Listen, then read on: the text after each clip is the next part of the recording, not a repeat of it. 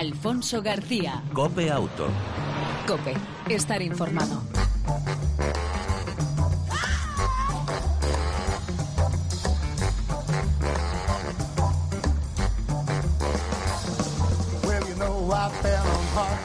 Después del obligado impasse, eh, descanso veraniego, descanso vacacional, aquí está de nuevo Cope Auto. ¿Qué tal? ¿Cómo estás? Bienvenido una semana más a este tiempo de radio dedicado al, mundo del motor. Ya sabes, información y entretenimiento del mundo de las dos y de las cuatro ruedas. En el control técnico, nuestro compañero y copiloto de lujo, en esta ocasión, Chechu Martínez. 35 minutos dedicados al mundo del motor en esta revista radiofónica del motor en cope.es. Sin más, arrancamos.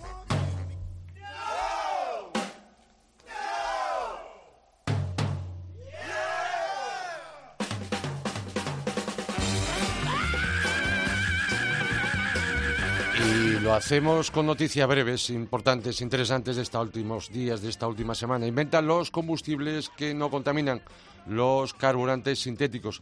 Secreto está en que estos combustibles sintéticos o neutros en carbono, cuyo eh, proceso de producción captura CO2, de esta forma, este gas contaminante de efecto invernadero se convierte en materia prima a partir de la cual se puede producir gasolina, diésel y un sustituto del gas natural con la ayuda de la electricidad procedente de fuentes de energía renovables. Según la empresa Robert Bosch, que está trabajando en su desarrollo, los combustibles sintéticos pueden hacer que los coches de gasolina y diésel, importante, sean neutros en carbono y por tanto contribuyan y mucho a limitar el calentamiento global.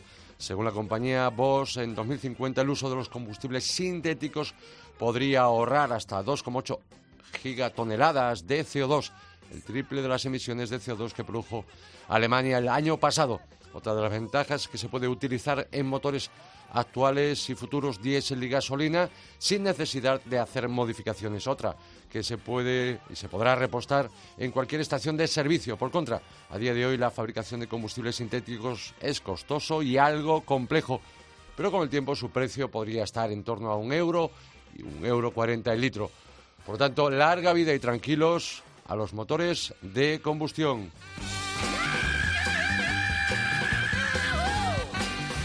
Y en España, pues que según la plataforma web de comparación de talleres Tallerator, el precio medio del cambio de todas las pastillas de freno del coche se sitúa en 185 euros para el presente año, con Jaén con 83, algo más de 83, Tarragona con 113 y Almería con 135 como las provincias con las tarifas más económicas.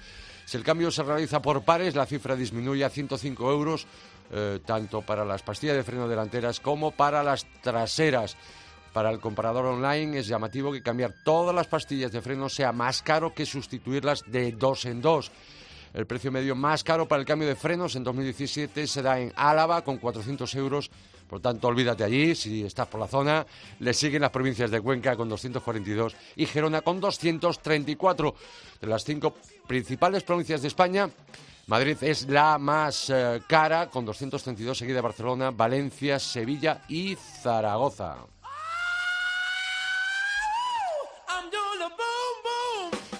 Y los nuevos Mazda CX5, Ford Fiesta y Jeep, eh, Jeep Compass y Opel Grandland X, 5 estrellas Euro en CAP en las últimas pruebas que se realizan, los modelos recién la- lanzados en el mercado europeo. Por su parte también el Renault Coleos, el nuevo Renault Coleos y el Mercedes-Benz Clase C Cabrio también han obtenido la máxima calificación posible que otorga Euro NCAP, las pruebas de seguridad de vehículos de lanzamiento de nuevo cuño, que, como sabes, van del 1 al 5.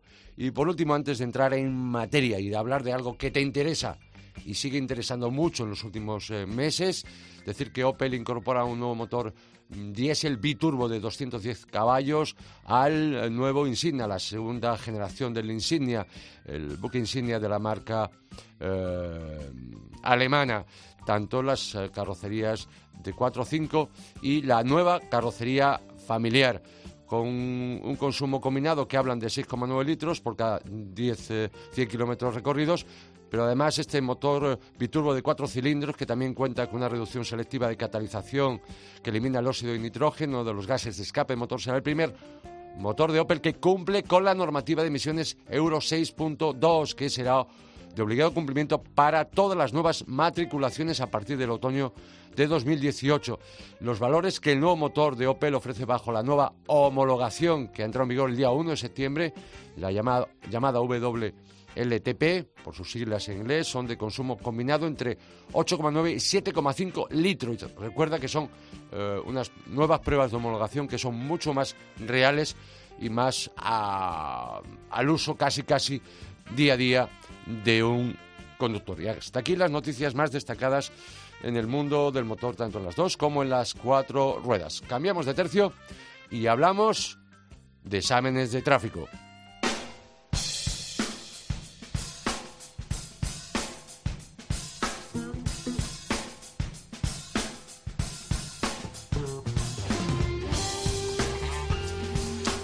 Hace, hace cuatro meses, allá por finales de mayo, en concreto creo recordar que el día 31, hablábamos aquí en Copiauto del inicio de la huelga general de examinadores de tráfico convocada por ASESTRA, la Asociación de Examinadores de Tráfico.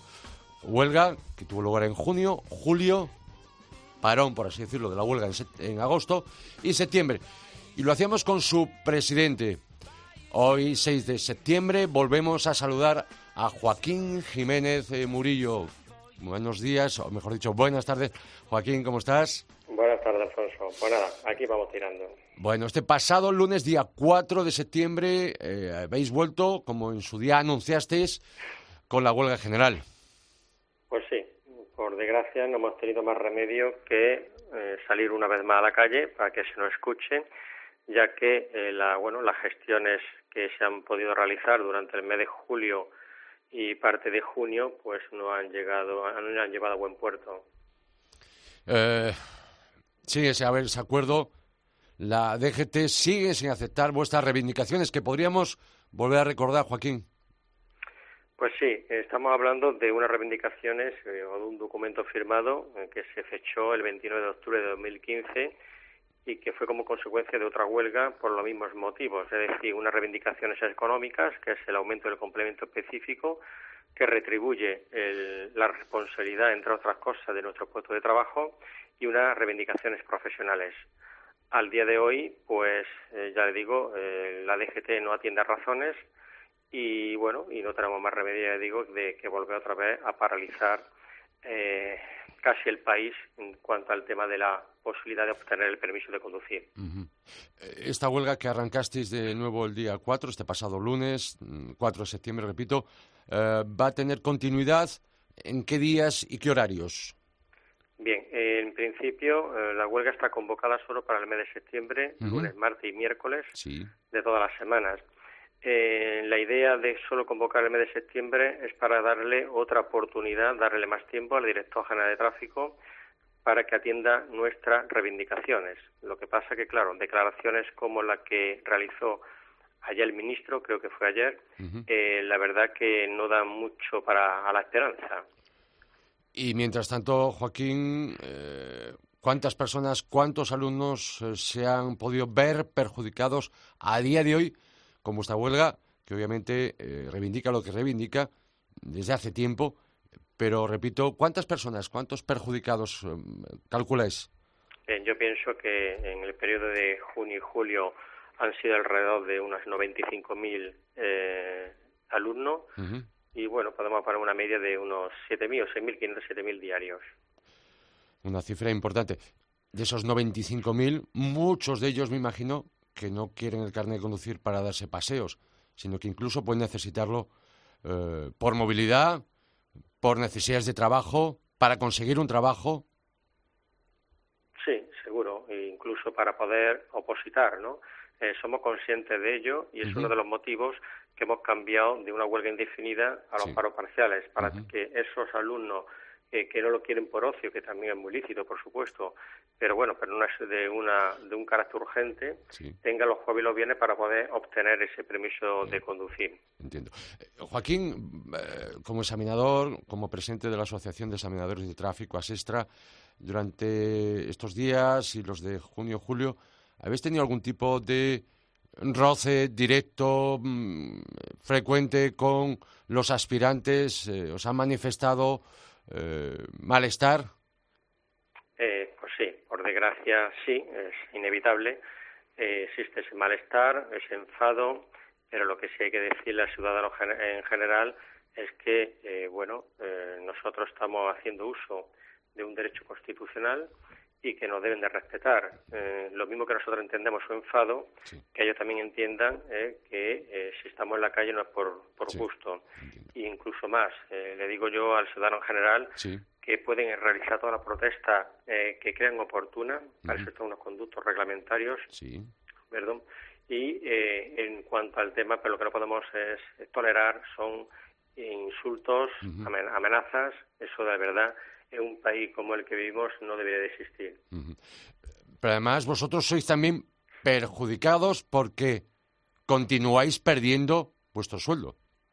Evidentemente, eh, nosotros eh, al día de hoy podemos decir claramente que se nos han descontado ya alrededor de unos 1.500 euros por examinador. Es que si hacemos una operación aritmética, podemos decir tranquilamente que lo que nosotros pedimos para un año entero de dos millones y medio de euros, prácticamente ya Hacienda se va a ahorrar un millón y medio en lo que va en lo que va de huelga en las nóminas que nos corresponderían por derecho en caso de que hubiésemos trabajado. Así que a día de hoy Hacienda con esta huelga se ha ahorrado eh, un millón y medio de euros. Prácticamente ya casi la mitad de lo que pedimos para un año. Y estamos hablando solo de 21 días. Por eso no entendemos nada. Es decir, el colectivo examinador no entiende nada, que no haya problema presupuestario, que no lo merecemos y ahora salga el ministro del Interior con unas declaraciones que para mí eh, están rozando ya la irresponsabilidad, porque que diga eh, de que, eh, bueno, ha habido negociaciones, que ya prácticamente ha habido una negociación intensa eh, cuando realmente negociaciones no han existido. Sí, lo único que ha existido ha sido información por parte de la DGT e imposición de su criterio. En ningún momento ha habido negociación alguna y por eso digo que con esas declaraciones, cuando siete de cada diez examinadores están en la calle usando de un derecho constitucional, me parece, ya le digo, que cuanto menos es un poco irresponsable en, esa, en esas manifestaciones. Otros perjudicados son las autoescuelas, vuestros colegas de las autoescuelas, ¿no? Por supuesto, esto es un problema. sí, esta huelga eh, tiene varios efectos colaterales. Por un lado está el ciudadano, el aspirante que quiere ese, permiso de conducir, y por otro lado está el sector empresarial.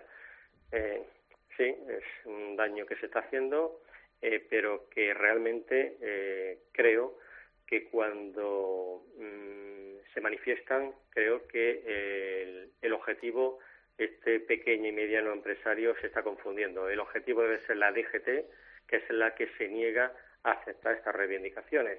Y, no me preocupa tanto el día de hoy, que me preocupa, por supuesto, porque estamos en la calle y estamos provocando una situación un poco eh, conflictiva, pero luego habrá un día después, un día después que si esto, este conflicto se cierra en falso, eh, creo que nunca va a haber una buena relación entre DGT y colectivo examinador.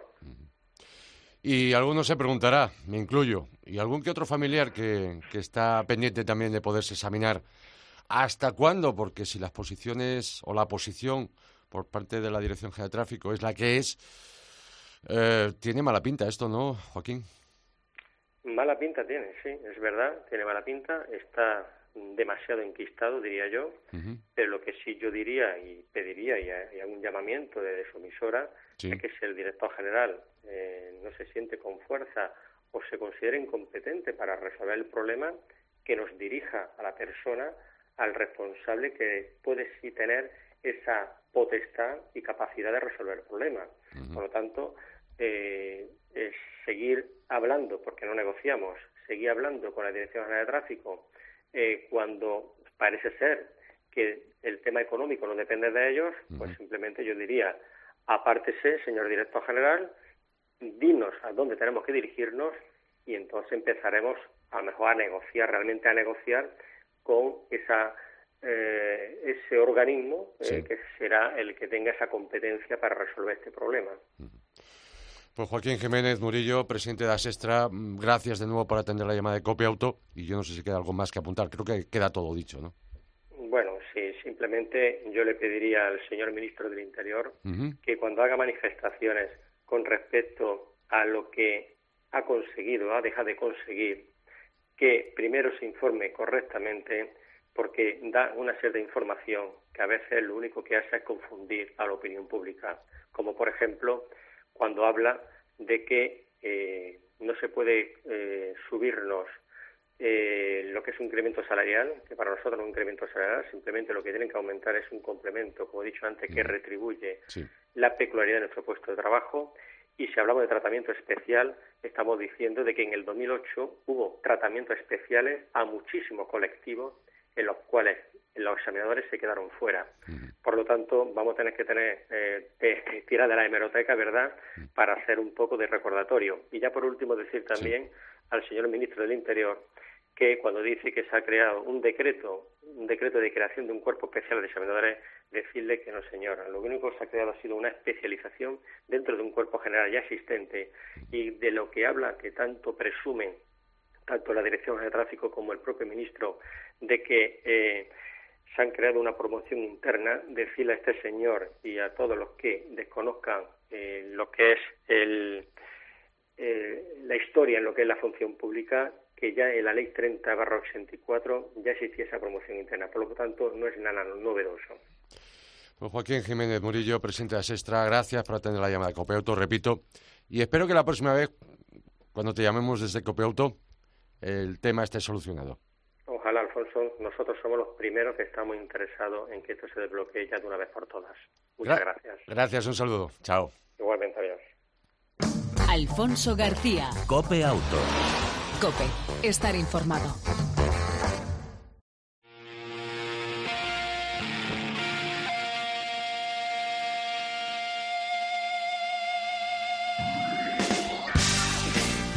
En esta nueva temporada de Copiauto vamos a traer, vamos a acercaros a, nuestros micrófonos a una voz autorizada, voces autorizadas a directores de medios especializados en el mundo del motor para charlar de la actualidad de las dos y de las cuatro ruedas. Hoy queremos saludar a nuestro compañero y amigo Rafa Guitar, director de la revista Coche Actual. Rafa, muy buenas tardes. Muy buenas tardes, Alfonso. ¿Qué tal? ¿Cómo estáis? Bien, ¿y tú? ¿Qué tal todo? Fantástico, muy ah. bien, la verdad es que muy bien. Arrancando el curso, ¿no? Sí, señor. Bueno, te he pillado, creo que a punto de escribir la, la, próxima editorial de tu revista, pero te he llamado porque quiero que hablemos de tu penúltima editorial, eh, eh, la que, que dirigías a tus lectores y titulabas Las bicis son para la carretera, un tema que continúa de triste actualidad. ¿Y qué reflexiones hacías, eh, Rafa, en ese, en ese editorial? Bueno, primero, en primer lugar, eh, quiero que quede claro que no estoy en contra del ciclismo ni muchísimo menos. Es cierto que he recibido muchos correos eh, a, favor y en contra de mi opinión, pero yo lo que creo es que simplemente yo digo que es que la convivencia entre las bicis y los automóviles no es nada fácil, solo por por la por dos motivos, ¿no? Uno, por la fragilidad que, que tiene la bicicleta y la desprotección del ciclista en caso de accidente y sobre todo por la velocidad, por la diferencia de velocidad que hay en estos dos tipos de vehículos, ¿no? Teniendo en cuenta que la bicicleta, pues en, muchas ocasiones no supera los 5 o 6 kilómetros por hora en, en, cuestas y un vehículo no tiene ningún problema para subir a 10 veces más que, que, un, que un ciclista, ¿no? Entonces, eso creo que es, que es eh, muy importante recalcarlo.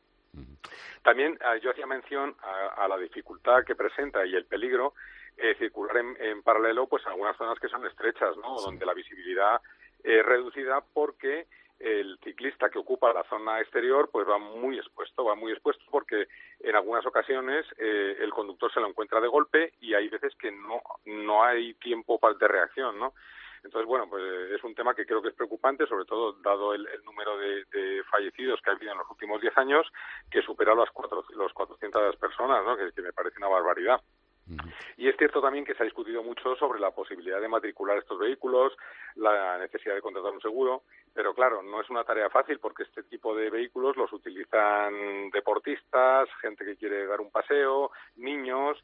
Eh, es, realmente complicado, ¿no? Y a eso me refería que la diferencia de velocidad entre estos tipos de vehículos es muy, muy elevada. Entonces, igual que no se puede, mm, mm, pues hay muchos deportes limitados, ¿no? No podemos tirar al plato en el parking de un centro comercial, aunque esté vacío pues, pues es verdad que la, convivencia entre el, ciclista y el automovilista no es fácil. Que tenemos que hacerlo, por supuesto, pero no es una tarea fácil.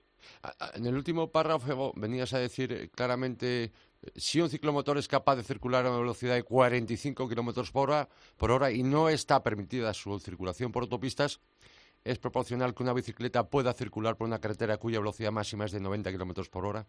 Claro, me refería exactamente a que un ciclomotor que, que, dispone de, un motor de combustión con el que logra una velocidad razonadamente elevada no puede circular por una autopista por, por, precisamente por la diferencia de velocidad que, representa respecto a los turismos. ¿no? Y, sin embargo, en, una carretera convencional, pues de, interurbanas, que están limitadas a 90 kilómetros por hora, pues claro, la bicicleta mm, en muchas ocasiones, lo que te comentaba, no supera los 6, 10 kilómetros por hora. Entonces, es una diferencia de velocidad tan brutal que, reviste un peligro pues muy, muy, muy importante. Durante estas vacaciones de verano, imagino que a muchos les habrá ocurrido. Eh, yo me preguntaba, he tenido varios sustos eh, con ciclistas y algunos de ellos menores de edad. Y yo me preguntaba, ¿un niño, un menor, puede circular con, por cualquier vía sin ningún tipo de licencia o conocimientos? ¿no? Es curioso claro. Sorprendente. Así es. Sí, es, es, es, es verdad que es un tema muy complicado de, de legislar, ¿no? Pero yo creo que aquí lo, que tiene que funcionar siempre es el sentido común y, por supuesto, eh, se puede circular en bicicleta en zonas eh, donde no haya peligro, con mucha precaución, con la protección adecuada, respetando la distancia de seguridad entre, el, entre la bicicleta y el vehículo de motor y por supuesto pues eh, con, con, señalización o con porque es cierto que muchas veces los ciclistas como la bici es un, es un vehículo digamos de andar por casa pues no lleva luces eh, no están en buen estado. Entonces claro mm, realmente está circulando por por, por eh, las mismas vías en las que circulan vehículos a los que se les exige una reglamentación unos controles de seguridad unas ITVs etcétera no entonces creo que tenemos que extremar un poco la precaución pero también debería controlar un poco cómo se circula por, por las carreteras. Hablabas de, me quedo con lo que decías, el sentido común, que es importante, lo recalcas, pero yo añadiría también sentido común a aquellos que redactan las leyes y que a veces creo que quieren ser demasiado, demasiado eh, correctos políticamente hablando. Sí, efectivamente, efectivamente. Yo eh, lo que te comentaba antes que he recibido algún algún correo electrónico en que me decían que si yo estaba en contra de la bici, en absoluto, yo no estoy en contra, pero también me, me he pegado este verano y no y muchas más veces mm en, la carretera del Escorial, que tiene, una, tiene un puerto cuya pendiente es casi de un 10%, en que, claro, la bicicleta sube a 4 kilómetros por hora. Entonces, 4 kilómetros por hora es una velocidad excesivamente baja para este tipo de vía. Eh, y, creo que reviste una gravedad muy, muy importante, ¿no? Entonces, es verdad que hay que legislar y hay que, y hay que ser eh, más estrictos en algunas cosas, es cierto. Rafa Guitar, director de Coche Actual. Al margen de comentar la, editorial, que a mí particularmente me parecía muy interesante, que la recomiendo a todos los oyentes de Copia Auto, las bicis son para la carretera, como pregunta, eh, escrita por nuestro invitado. También quería que nos... Vas a estar, por supuesto, la próxima semana en el Salón del Automóvil de Frankfurt, la 67 edición. ¿Nos podrías avanzar novedades de coches? Son muchas, por supuesto, muchísimas pero ¿cuáles son para ti, como director de la revista Coche Actual, las más destacadas, lo más interesante que se va a poder ver a partir del próximo martes en Frankfurt? Ajá. Sí, bueno, como verás, eh, Frankfurt es un salón súper importante junto a París y Ginebra. Es el salón más importante que, tenemos en Europa, ¿no? Entonces, es verdad que los alemanes eh, pues juegan en casa y aprovechan la ocasión para presentar sus nuevos modelos y hay un predominio claro de las marcas potentes alemanas, ¿no? Como es el caso de Audi, BMW o Mercedes, ¿no? Que van a aprovechar para presentar los modelos eh, el Audi A8 o el X3 y el X7 o el Deportivo M5, eh, Mercedes clase A, clase S en sus versiones eh, Berlina, Coupe y Cabrio. Pero también es cierto que va a haber coches más eh, terrenales, ¿no? Para gente con, menos poder adquisitivo. Y aquí sí que es verdad que hay una, un aluvión de novedades en lo que se refiere a los sub pequeños, que están muy de moda. Y bueno, pues se presentarán modelos tan importantes como el Citroën C3 Aircross, el Seat Arona, el Kia Stonic y el Hyundai Kona. Y luego, pues eh, también utilitarios nuevos como el Volkswagen Polo o el nuevo concepto que ha, que ha presentado Volkswagen denominado T-Cross, que es una, ellos lo llaman crossover, que es un, un vehículo a medio camino entre un utilitario y un compacto, que con algunas funcionalidades para poder circular por campo también el Skoda Karoq eh, o el Opel Grandland, el Jaguar E-Pace. La verdad es que hay, un montón de novedades. Muchísimas. Pero si me tuviera que quedar con alguno, sí. pues eh, eh, creo que el Volkswagen Polo es, es un es un modelo muy muy muy interesante porque no solo aporta frescura en su imagen, una nueva imagen mucho más dinámica, más mm, dirigida a un público joven, sino que además incorpora cantidad de novedades a nivel de seguridad. Eh, también tiene el, lo que llaman ellos el, eh, cockpit digital con, con la nueva instrumentación representada en la pantalla central y en el cuadro de instrumentos y muchas ayudas a la conducción, que es. Eh, Rafa, por último, y no te robo más tiempo, que sé que estás trabajando en el nuevo número de la próxima revista de Coche Actual. Por cierto, ¿nos podrías adelantar en titulares ¿Qué se va a encontrar tu lector en el próximo número de Coche Actual, repito? Sí, pues mira, vamos, vamos a tener una, una comparativa muy interesante entre el eh, Skoda eh, Kodiak y el Renault Coleos, el nuevo sub de, tamaño grande de, Renault. Tenemos también varios reportajes de usuario de, que le interesan al público. Por supuesto, vamos a llevar un especial con todas las novedades de Frankfurt, eh, con todos los detalles de, de todos los modelos que se presentan, sus características técnicas y además eh, hemos, preparado también un informe en el que vamos a, mostrar al público pues todo lo que es eh, el tema de legislación de cara a las nuevas a las, nuevas normativas de emisiones. Sabéis que ahora eh, cambia este mismo viernes, cambia la forma de medir los consumos y bueno, pues hemos preparado unas noticias precisamente para que la gente sepa cómo, cómo afectan, ¿no? El que van a subir un poco la, los tipos impositivos, pero que creemos que las marcas eh, van a ajustar precios y van a ajustar equipamientos para poder solventarlo y que no, que no decaigan las ventas, ¿no? Pues muy bien, Rafa. Gracias, repito, por aceptar la llamada de Copiauto. Mm, Rafa Guitar, repito, director de la revista Coche Actual, del grupo Motor Press Ibérica. Y hasta la próxima.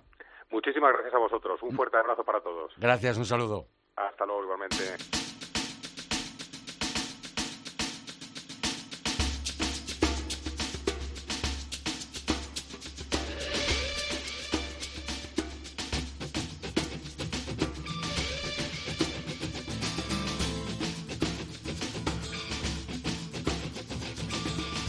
Monday morning runs, Sunday night screaming. Y en esta recta final de Cope Auto, en esta edición número 216, este arranque de la nueva temporada del programa de la revista radiofónica del mundo motor aquí en la cadena Cope, en cope.es. Entramos en la auto novedad de la semana.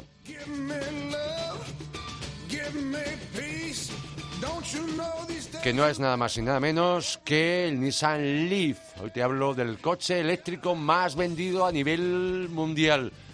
Ayer se presentaba la segunda generación de este modelo que cambia el diseño de su carrocería, que mejora su aerodinámica ahora en 0,28 DCX y que se parece, por cierto, su línea estética a, a su hermano menor y también recién llegado, el Micra y con posibilidad, por cierto, a nivel estético, de optar por techo de color negro, gris o azul en combinación con ocho colores de carrocería. El motor del nuevo Nissan Leaf es más potente, pasa de los 109 caballos del actual a los 150 caballos, mejorando sus prestaciones, pero lo más importante, con mayor autonomía. 500 kilómetros anuncia el fabricante japonés gracias a la batería que estará entre 51 y 56 kilovatios hora.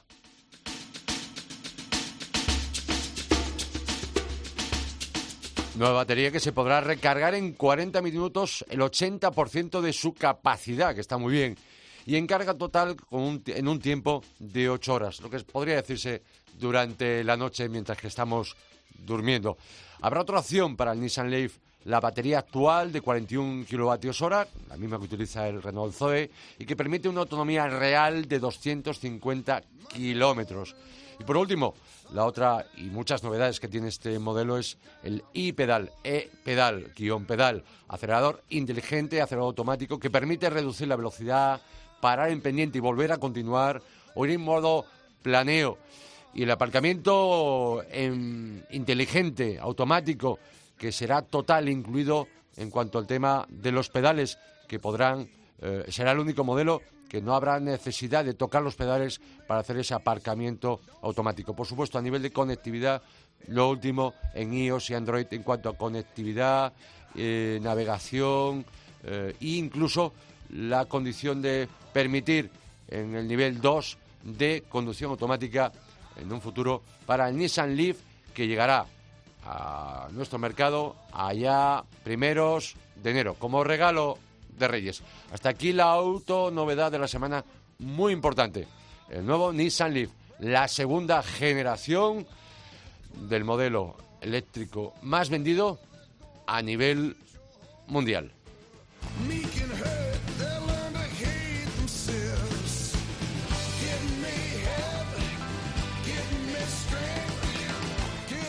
Y tenemos que decir adiós y nos vamos.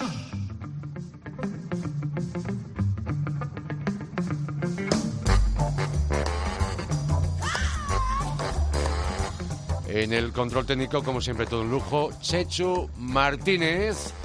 Decir que ha sido todo un placer. Esperamos que esta nueva edición, esta reentré, esta vuelta al trabajo con en la revista radiofónica del mundo motor como es Cope Auto.